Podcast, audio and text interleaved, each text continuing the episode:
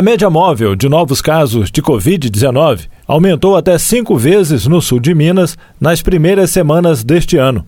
De acordo com o boletim Indicovid, elaborado semanalmente pela Universidade Federal de Alfenas, a Unifal, esta semana começou com novos recordes de novos casos. De acordo com o professor Sinésio Inácio da Silva Júnior, coordenador do estudo, os hospitais começam a sentir uma demanda crescente de internações por Covid-19.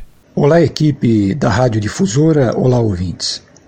A semana se iniciou mais uma vez com recorde de novos casos medidos pela média móvel de sete dias no sul de Minas Gerais e em Minas Gerais. Tanto o estado quanto a nossa região apresentaram tendência de crescimento de novos casos, internações e óbitos. Felizmente, diferente do passado, a proporção de internações por casos e de óbitos por internações tem sido bem inferior.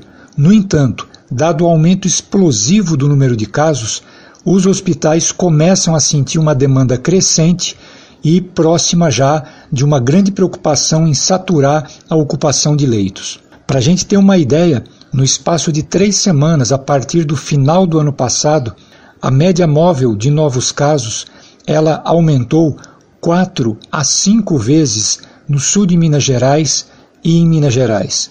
Isso fez com que a gente chegasse num patamar de casos que é mais do que o dobro do recorde de casos observado lá em março, abril, é, considerada toda a pandemia. Apesar do grande aumento no número de casos, professor Sinésio ressalta o impacto da vacinação na pandemia. Para a gente, no entanto, é, perceber o quanto a vacinação e possivelmente a variante Ômicron é um pouco menos agressiva, se nós projetássemos o que seria de se esperar de óbitos se estivéssemos com a mesma relação de internações por casos e de óbitos por internações de janeiro de 2021, os números de janeiro de 2022 é, nos levariam, em termos desse aumento de casos, a que a gente tivesse registrando no sul de Minas Gerais 1.154 óbitos. No entanto, nós registramos até dia 24 de janeiro deste ano 51 óbitos. Portanto, nós registramos 1.103 óbitos a menos do que o que seria se estivéssemos na situação de janeiro de 2021. Em Minas Gerais, isso não foi diferente.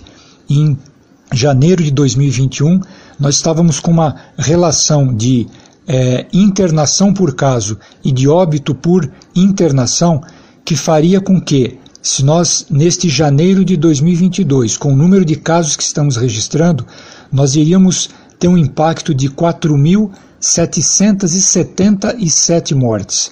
Aconteceram até dia 24 de janeiro 306 mortes. Portanto, tivemos 4.471 mortes a menos. Isso é importantíssimo de a gente frisar, porque sem dúvida nenhuma é o impacto protetor da vacinação.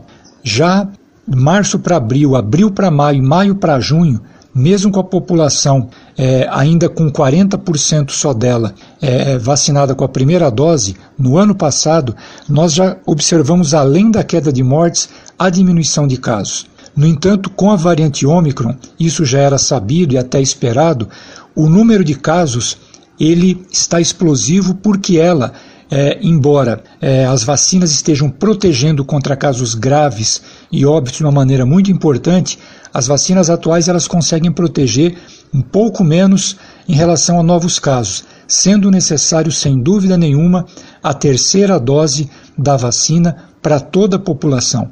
Então, nesse sentido, duas coisas importantes a se notar. Primeiro, a preocupação que todos devemos ter com essa explosiva escalada de casos.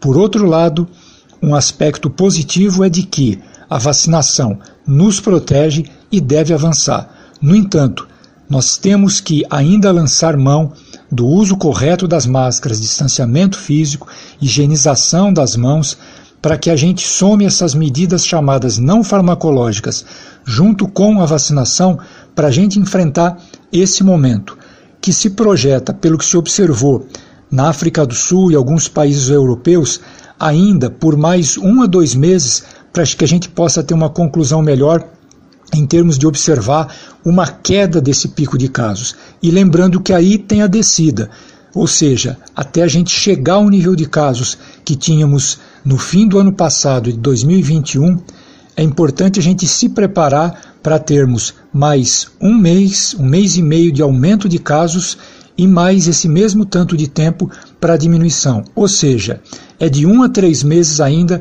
que a gente deve ter muito cuidado para é, ter uma expectativa, é apenas uma especulação, porque esse vírus tem nos levado a muitas surpresas, ter uma expectativa de uma, é, um recontrole dessa pandemia.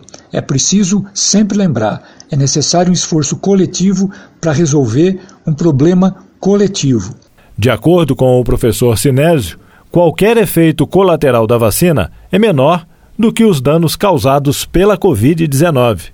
É preciso que as pessoas se conscientizem de que qualquer efeito colateral que a vacina possa ter, e existem efeitos, como com qualquer outras vacinas e mesmo medicamentos, os danos, as mortes, as sequelas que a Covid-19 pode causar na população são em proporção muito maior, ou seja, por uma relação de custo-benefício, é importantíssimo que todos se vacinem, a não ser que alguém tenha, claro, seja um caso de é, alguma restrição clínica. É importante vacinar as crianças, inclusive avançarmos o mais breve possível para vacinar as crianças abaixo de 5 anos, porque é entre os bebês de 2 anos ou menos que 70% das mortes acontecem entre essa população menor de 12 anos. É um esforço coletivo, é preciso pensar no próximo além de si mesmo, porque senão não se vence um desafio como uma pandemia como essa, que já se configura como a maior emergência sanitária do século e mesmo da própria história das pandemias, porque nunca houve um tal número de casos e de óbitos num tempo tão curto, num número tão grande de países como nós estamos observando. Ainda de acordo com o boletim de Covid, dos 10 municípios mais populosos do sul de Minas, cinco apresentaram aumento no número de internações: Poços de Caldas, Varginha, Itajubá, Alfenas e Três Pontas. Pouso Alegre, de acordo com o professor Sinésio, não foi analisado devido a um represamento no número de notificações e ausência de registros na Secretaria Estadual de Saúde.